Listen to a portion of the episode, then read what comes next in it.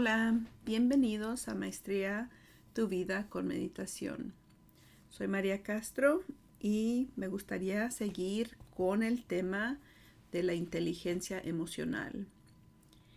El último episodio que hice era sobre el conocimiento propio.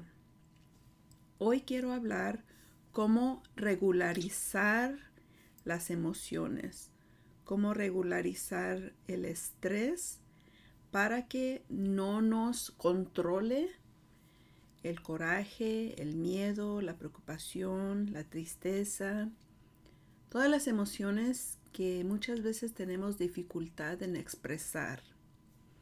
Comencemos con la definición de cómo regularizarse uno mismo. Cuando uno se regulariza uno mismo, acepta uno todas las emociones que pueden venir. Cuando uno está interactuando con alguien, no siempre vamos a estar de acuerdo. Va a haber conflicto, va a haber diferentes puntos de vista. Cuando uno puede aceptar que cada persona tiene el derecho de tener su punto de vista y no tratar de controlar lo que la otra persona piensa o hace, eso es tener madurez, ser uno un adulto, porque uno acepta que cada persona está en una etapa diferente. Tienen diferentes experiencias, han vivido diferentes cosas, sienten, piensan, interactúan quizás completamente diferente a ti y eso está bien. El problema es cuando tú no quieres aceptar lo que otra persona dice o piensa o hace. Claro, todos queremos vivir en una sociedad amorosa, con mucho paz, pero tenemos que aceptar que también tenemos que tener lo contrario, tenemos que tener problemas, que tenemos que tener conflictos para poder resolver esas diferencias. Cuando uno entiende lo que uno siente, porque ese fue el primer paso, si tú puedes identificar lo que tú sientes, entonces tú misma te puedes decir, siento coraje, o siento miedo, o siento tristeza. Después de identificar lo que tú sientes, necesitas tener una pausa para poder manejar esa emoción. No controlarla, no descartarla, no evitar de ver por qué tú sientes eso, sino confrontarla en ti misma para que puedas entenderte. Porque si no lo ves, va a haber otra ocasión con alguien más que te va a dar ese mismo conflicto. Entonces, si podemos tener más reflexión para identificar en uno mismo por qué me enojo cuando ocurre esto, por qué me enojo cuando pasan estas cosas. Si uno tiene ya en mente que se van a venir conflictos y que está bien, podemos ver las batallas o los desafíos como oportunidad de crecer. Cuando vemos desafíos o problemas como cosas que nos detienen y no nos dejan crecer, allí ese es el problema. Es nuestra creencia de lo que es un conflicto. Cuando uno tiene un conflicto con alguien más, muchas veces sí necesita un tiempo uno para procesar lo que uno está sintiendo, para soltar ese dolor de quizás algo que hayamos hecho, perdonarnos, de tener el valor de confrontar a la persona de nuevo y ya sea pedir disculpas o explicarse uno mismo qué es lo que uno estaba pensando cuando ocurrió lo que ocurrió.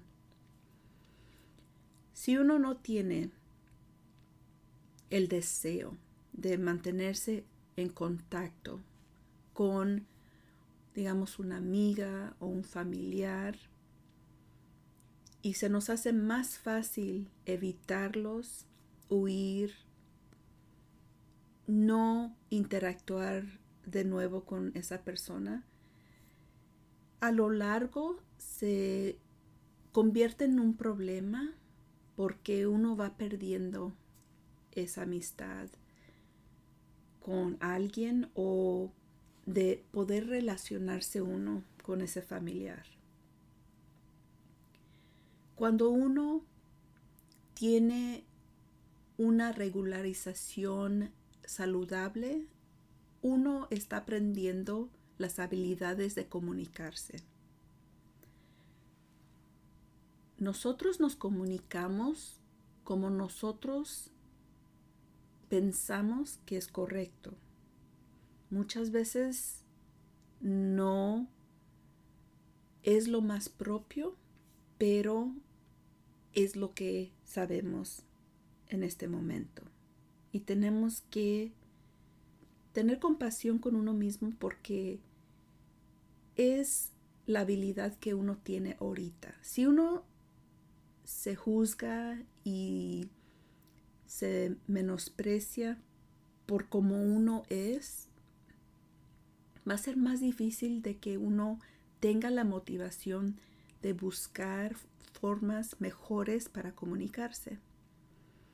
Necesitamos tener una mente de crecimiento y yo ya he hecho un episodio sobre la diferencia entre una mente cerrada y fija y una mente de crecimiento.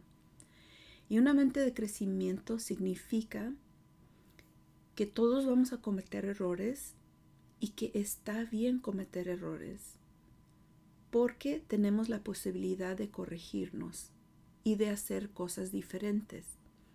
Pero si sentimos que estamos en un ambiente que confiamos, que esas personas quieren lo mejor para uno, y porque queremos que esa persona crezca, no quiere decir que nosotros vamos a estar de acuerdo con todo lo que esa persona diga.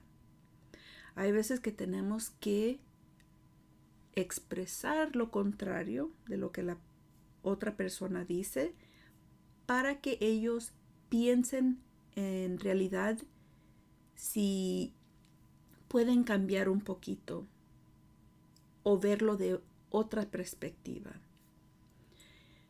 También para tener una mente abierta y de crecimiento, tenemos que estar conscientes que nuestro punto de vista no siempre va a ser la correcta, que va a haber veces que vamos a estar muy equivocados y nuestro ego muchas veces no quiere aceptar eso.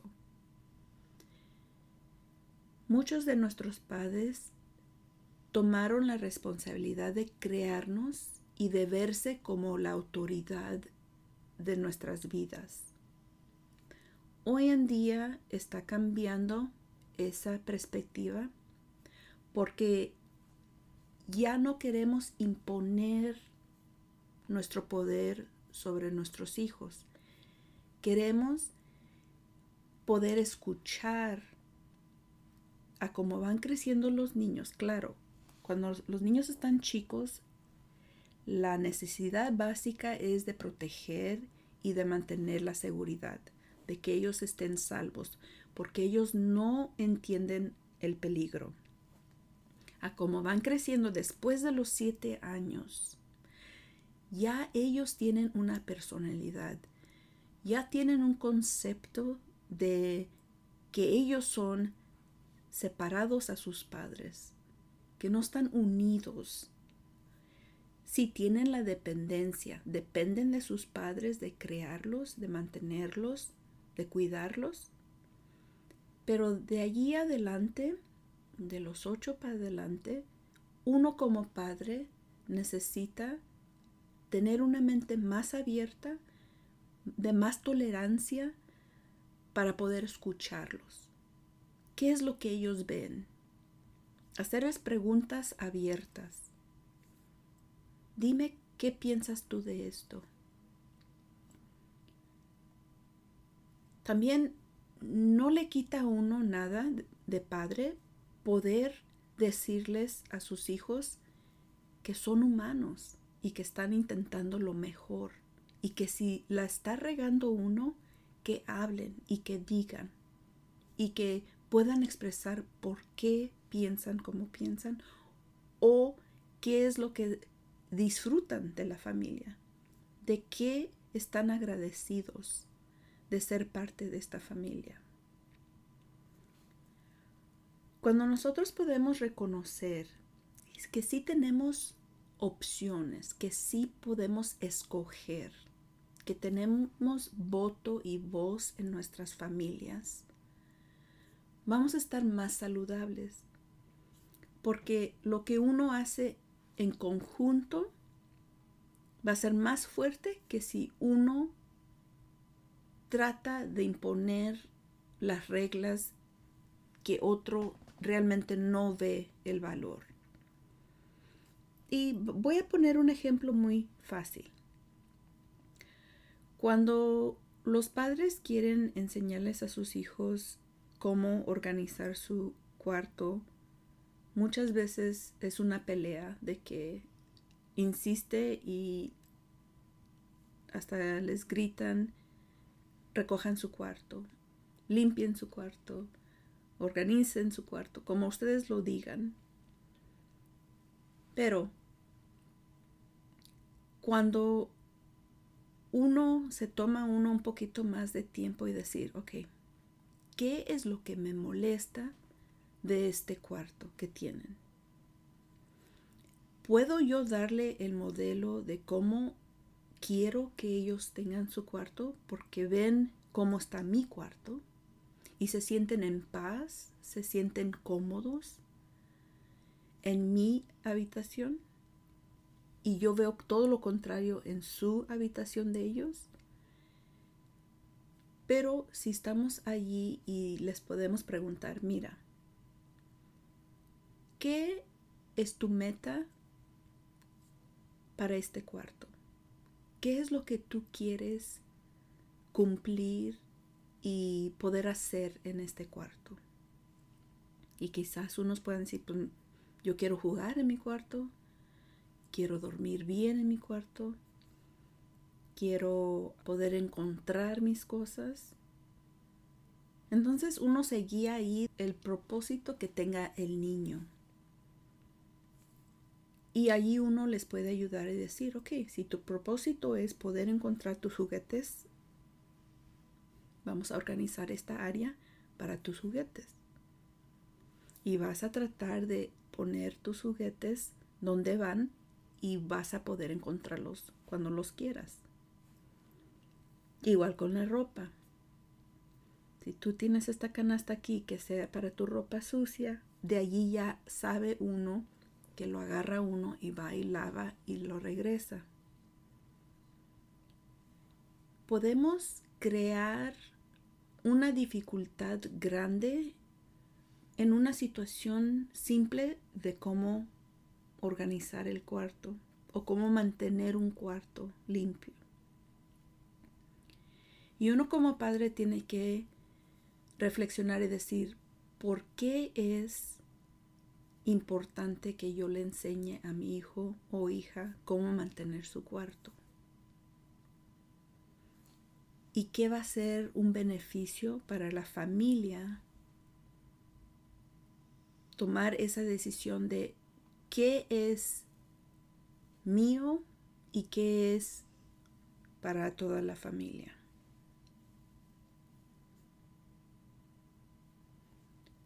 Cuando uno reflexiona y dice, bueno, para mí es muy importante que esté limpio el cuarto, pero para ellos no.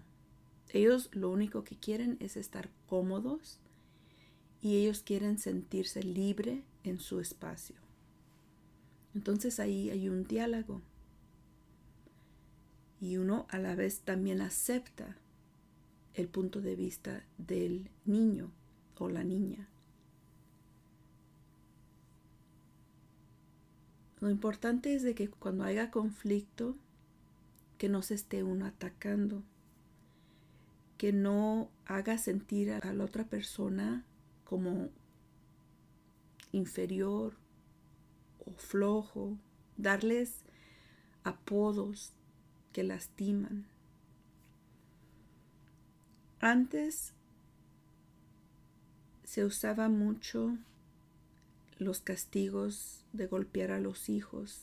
Después se, vino la ley de que ya no podía uno golpear a los hijos con objetos que podían causar marcas en la piel. Y es buena esa ley porque protege a los niños.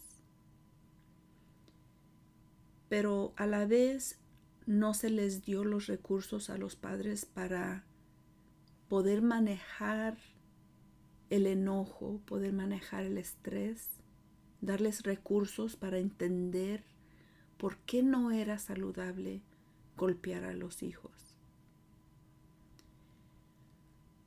Lo menciono porque cuando uno no tiene esa regularización propia, uno se deja ir por las emociones. Y para tener una buena relación con otras personas, uno tiene que mantener la calma, aprender a usar las palabras apropiadas para no ofender, para no causar más dolor a la otra persona y para poder colaborar como familia, como negocio, si es en el trabajo, en las escuelas, con las maestras, con los alumnos. Yo soy maestra y yo veo los problemas más grandes y las dificultades más grandes que tienen los niños es en la hora del almuerzo, en la hora de la comida, porque allí es cuando ellos están practicando sus habilidades sociales. Y cuando alguien les hace algo y ellos no pueden tolerar ese coraje, van a reaccionar. Con maestras tenemos que hablar con ellos. Les empezamos a decir, parece que estás enojado. Y les puede uno identificar, mira, tiene las manos en puño, acabas de gritar, acabas de aventar eso, Muchos niños también puede que no sean agresivos, pero se encierran en ellos mismos y, tienen mucho coraje y no quieren participar, no quieren hacer lo que sigue. Entonces, de las dos formas, puede ser de que se encierren porque se están protegiendo y no quieren ser lastimados y no quieren lastimar a otros o son muy duros con ellos mismos y no pueden aceptar errores que ellos hayan hecho. También en el caso de que todo está fuera, todo lo tienen la culpa los demás, ese es el otro extremo. De los dos extremos necesitamos encontrar un medio, una realización de que la culpa no la tiene siempre el otro y la culpa no la tiene siempre yo, que yo no soy la única persona que tiene la culpa. Entonces muchas personas no pueden manejar esas emociones fuertes. Ahorita, en esta pausa, me gustaría que pensaras en un conflicto que has tenido recientemente. Algo que no te ha parecido. Algo que alguien quizás te dijo o tú hiciste algo para ayudar, pero al contrario salió mal, o algún malentendido.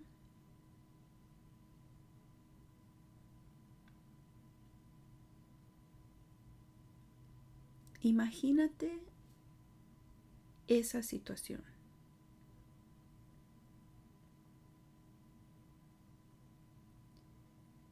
¿Y qué fue la emoción inicial?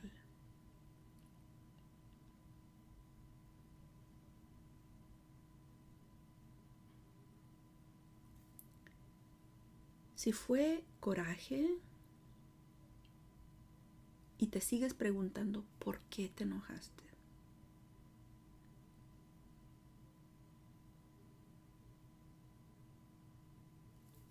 ¿Qué necesitabas y no te lo dieron?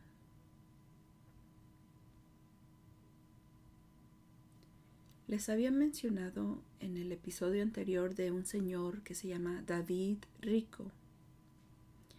Y él menciona que tenemos cinco necesidades. De ser aceptado, de tener afecto, de ser apreciado, que permitan, acepten como sean y aprobación.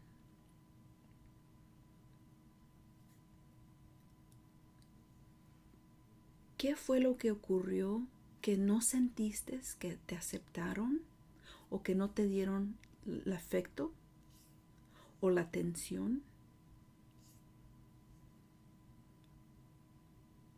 ¿O no te permitieron ser mismo. Y eso para muchos niños es lo más difícil porque como tienen esa dependencia de sus padres de que los cuiden, pero quieren ser ellos, quieren tomar decisiones. Y lo ve uno más en la adolescencia, porque ellos sienten que su forma de pensar es muy diferente a sus padres y no tienen la habilidad, el lenguaje, el control emocional para poder expresarle a sus padres lo que sienten y lo que piensan. Pero como padres nosotros podemos empezar con nosotros mismos, identificar lo que uno siente cuando uno tiene algún conflicto con alguien. Tomar esa pausa para evitar empeorar la situación. Cuando uno trabaja en uno mismo, las palabras que salen van a salir con un tono más calmado, con un tono de quiero saber por qué me dices esto, de curiosidad, no de acusación. Asumimos entender la intención de la otra persona antes de realmente saber qué es lo que quieren decirnos.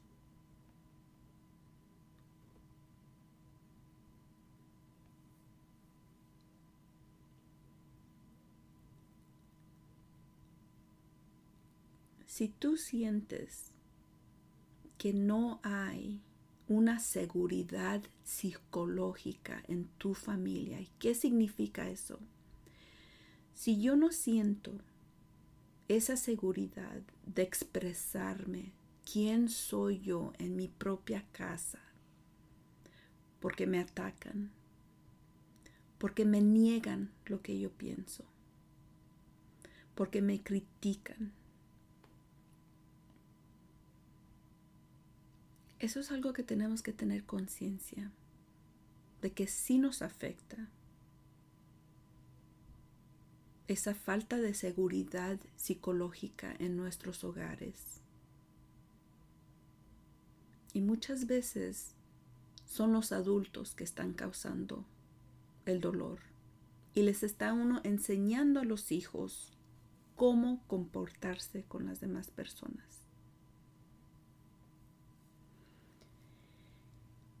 Y me gustaría que me escucharan y no lo tomen como acusación o de culparlos, porque todos somos culpables de haber hecho y dicho muchas cosas que después nos arrepentimos.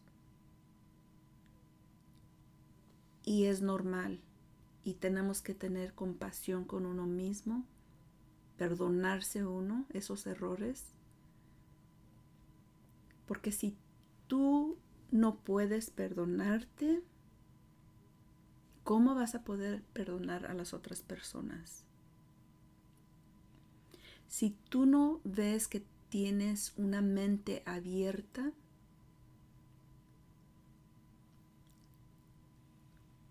dos personas que tienen una mente cerrada van a seguir topando una y otra vez.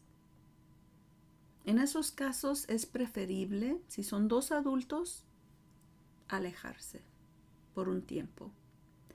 Alejarse lo suficiente para poder llegar a un estado de decir, ¿me duele más estar aparte de esta persona? Porque quiero a esta persona y quiero que esta persona esté en mi vida. Y esa separación te hace reflexionar y te hace decir, no, me vale más mi relación con esta persona y quiero arreglarlo. O puede llegar uno a un punto de decir, me vale, prefiero no estar cerca de esta persona, jamás. Y todos tienen ese derecho. La cosa es de que cuando es un hijo y un padre, ahí ya es un poco más difícil. Porque uno como hijo está uno muy vulnerable a aceptar a ese padre que es muy difícil de comunicar. Entonces ahí está uno muy limitado en qué es lo que uno puede hacer. Y muchas veces desafortunadamente es nomás de esperar, aguantar hasta que uno esté suficiente grande para poder uno salirse de la casa y hacer su vida. Y muchas personas que quizás estén escuchando esto, esto les ocurrió. Y quisieron ustedes hacer algo muy diferente con sus familias, con sus hijos, o el dolor era tan grande que cometieron los mismos errores. Y eso es cuando uno está inconsciente de los actos. Pero ahora ya que tenemos más información, podemos expresarnos, podemos escuchar diferentes podcasts, este, leer muchos libros, tomarnos el tiempo de expresar con nuestros familiares cómo nos sentimos, cómo queremos crecer, cómo nos podemos ayudar. Podemos ver nuestra vida en una forma más optimista porque entendemos que todos estamos aquí aprendiendo. Nadie nos sabe todo. Estamos creciendo esa habilidad de entender nuestros sentimientos y tratar de entender los sentimientos de los demás. Y también de poder expresar, mira, cuando tú dijiste eso, me dolió. Y esta es la razón que me dolió. Tiene que tener uno valor de poder hablar sin sentir más la necesidad de complacer o de no sentir incómodo a la otra persona. Cada persona es responsable de cómo ellos responden a cada estímulo. Lo voy a decir de nuevo. Cada persona es responsable de cómo recibe la información. Cuando yo te digo algo a ti y tú te enojas, no me vas a culpar a mí. Porque tú estás reaccionando basado a tus pensamientos y tus experiencias. Claro, si para muchas personas lo que yo estoy diciendo le va a ofender a cualquiera, sí, esa persona está queriendo atacar. Pero como Viktor Frankl, y él fue un prisionero en el Holocaust, estar en una situación donde todo le, le quitaron, su familia, todo su dinero, su estatus. Creo que era doctor. Y no tenía nada más que su habilidad de tomar esa decisión de reaccionar. Y él prefería responder. Y si nosotros no estamos en una situación tan severa como esa, creo que podemos aprender, buscar esa pausa. Y por eso el conocimiento propio y la práctica de meditación, la práctica del conocimiento pleno, es para eso.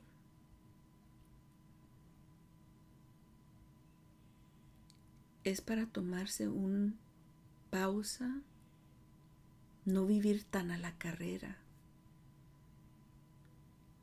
De primero sí, uno actúa y dice y comenta a lo rápido, porque es como que nos pican con una aguja y grita uno, porque le duele a uno. Pero el trabajo y la práctica es entender por qué nos duele eso.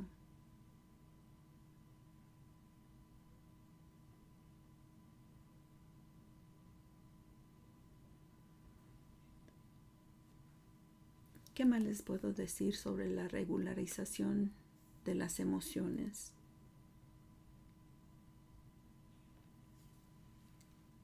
Si tú puedes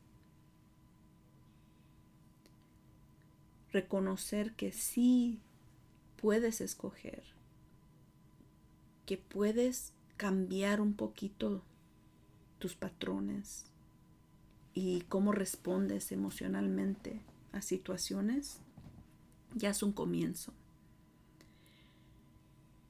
Es un trabajo de toda la vida.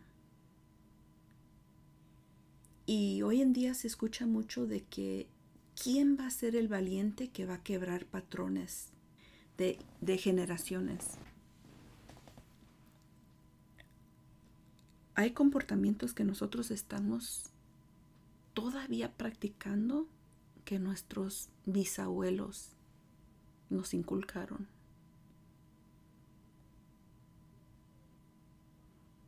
Y muchos son buenos. Como en nuestra familia. Nuestra familia, nuestra intención y nuestra meta es ser unidos, ser honestos, confiar, ayudar,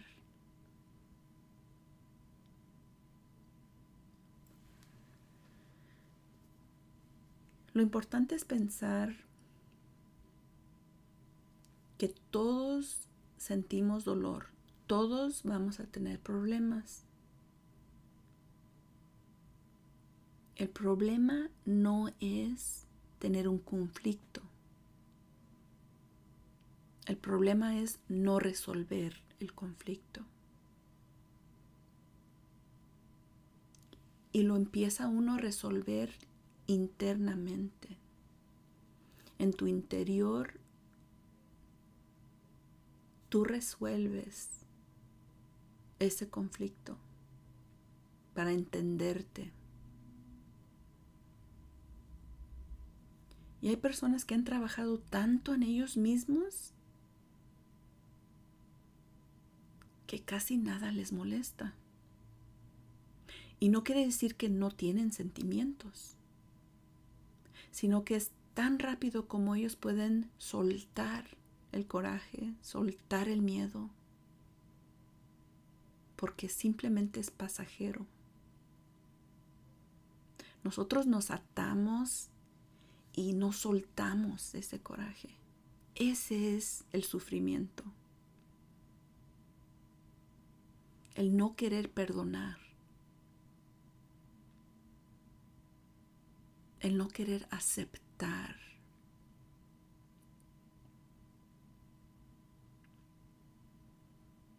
Siempre va a haber cambios. Siempre va a haber cosas que no vamos a querer. Se nos van a ir personas que queremos con todo el corazón. Pero tenemos que aceptar, confiar en la vida que así tiene que ser. ¿Y cómo puedo crecer porque siento este dolor? ¿Cómo puedo ser diferente? ¿Cómo me puedo querer más?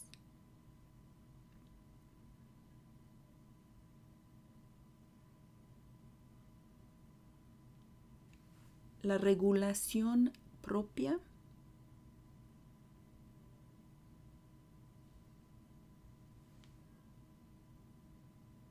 es una práctica que tú haces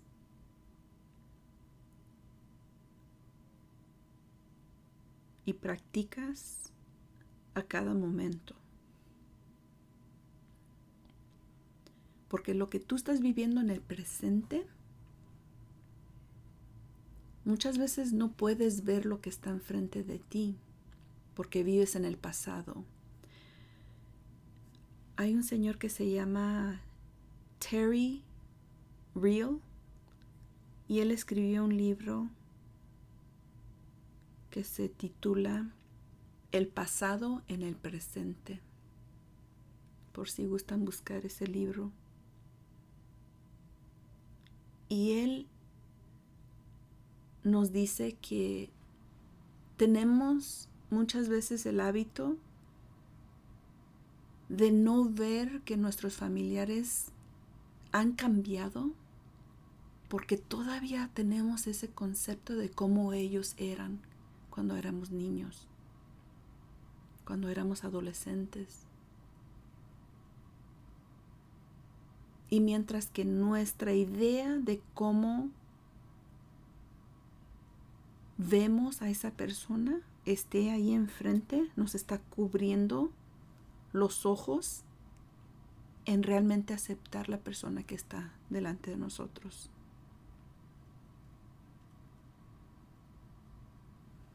Y sí, muchas veces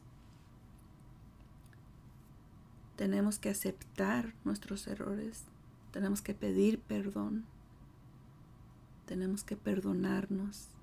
Es mucho trabajo lo que tenemos que hacer, pero vale la pena para poder estar presente con los que vivimos, con los que trabajamos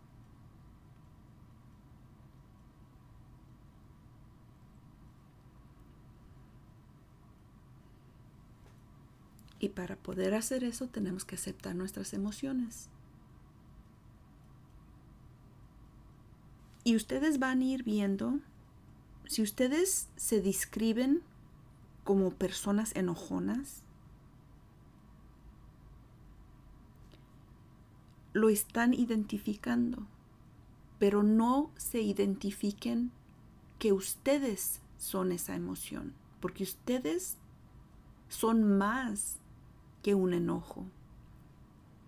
Entonces ahí tiene que ser la separación de que siento enojo, no soy el enojo yo soy más que mis emociones, soy más que mis pensamientos.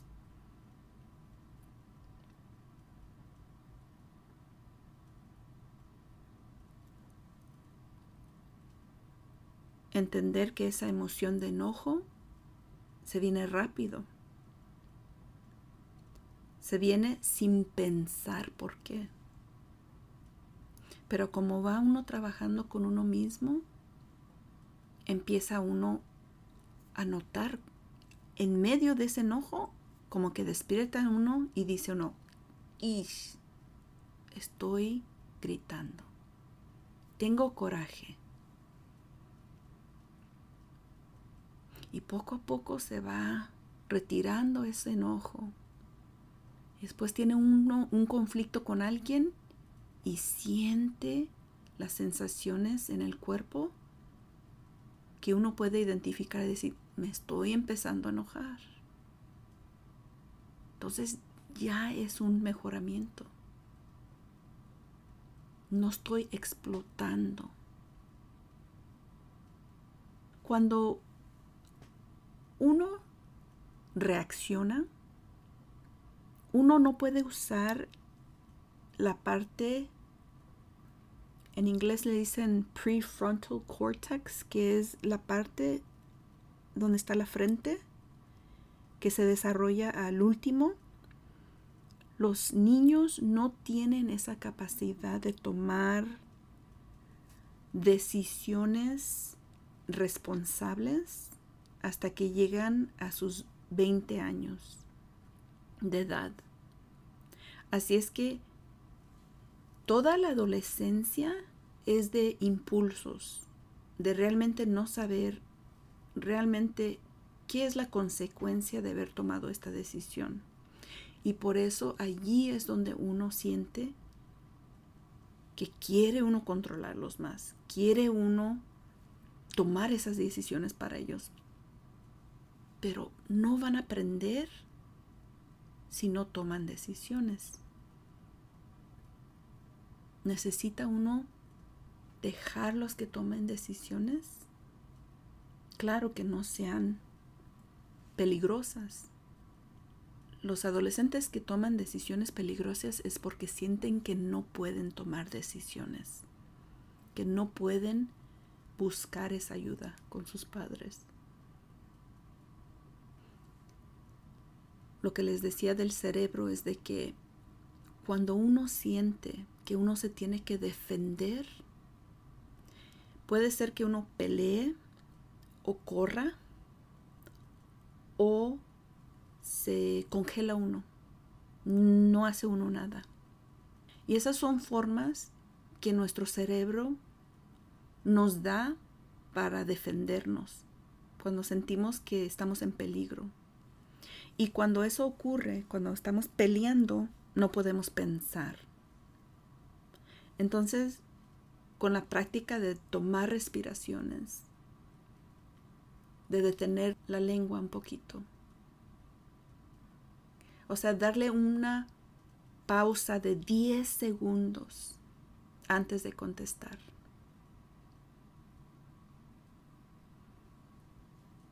allí ya uno puede prender esa parte del cerebro que nos ayuda a tomar buenas decisiones.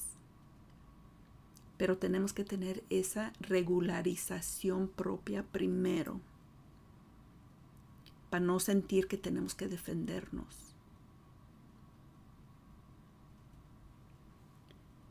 Si tú ves a alguien que siempre has tenido conflicto, no vas a poder entrar a una conversación con esa persona en una forma relajada, porque tu mente siempre está pensando, siempre que interactúo con esa persona es un problema. Pero cuando uno cambia, causa que otra persona cambie. Si esa persona empieza a echarnos pleito, pero tú no reaccionas, van a detenerse.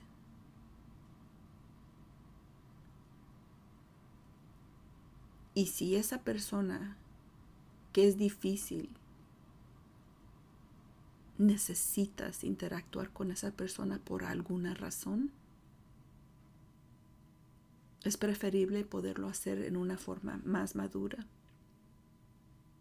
y expresar, mira, la razón que necesito hablar contigo es por esto. Tenemos que trabajar juntos para obtener esta meta. Ya completando esta meta, cada quien por su lado, y tú feliz y yo feliz. Pero necesitamos trabajar en esto hasta que podamos cumplir esta meta. No vas a poder tener relaciones con familiares o con amigos para toda la vida. Hay relaciones que uno puede tener por un tiempo corto y se terminan. Y uno tiene que aceptar eso, que así es. Pero no terminen relaciones simplemente porque están enojadas y no pueden expresar por qué están enojadas.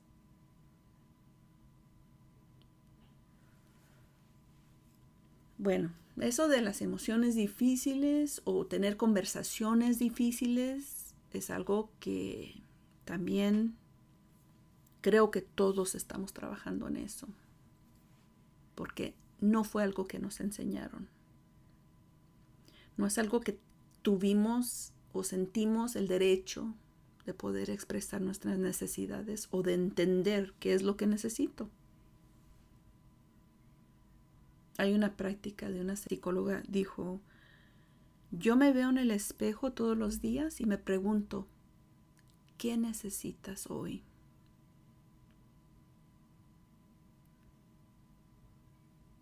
Y como les dije, así como David Rico dijo, necesitas atención, necesitas aceptación, necesitas aprobación, afecto o que te permitan ser tú.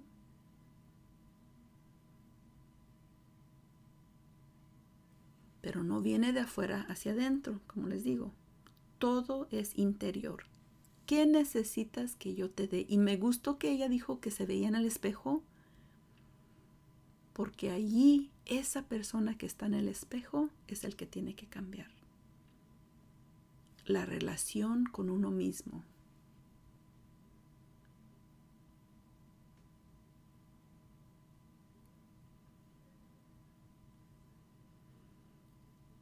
Bueno, esa es la segunda parte de la inteligencia emocional, la regularización propia. Continuaré en dos semanas con el conocimiento social, cómo tener empatía con otras personas. Ya hablamos del conocimiento propio, hoy hablamos de la regularización propia. La próxima sería conocimiento social. Y la cuarta es las habilidades sociales. Me gustaría que interactuáramos en una conversación Tendré otro Facebook Live a finales de este mes. Yo les mando una notificación, les mando el horario. Este, la última la hice a las 7 y solamente dos entraron, pero no pude ver ninguna notificación ni preguntas y esperemos que cada mes mejore eso, porque sí me interesa mucho cómo este podcast quizás les esté ayudando o en qué puedo mejorar. Bueno, que estén bien. Ustedes pueden hacer cosas maravillosas con una mente correcta y un corazón abierto. Hasta la próxima.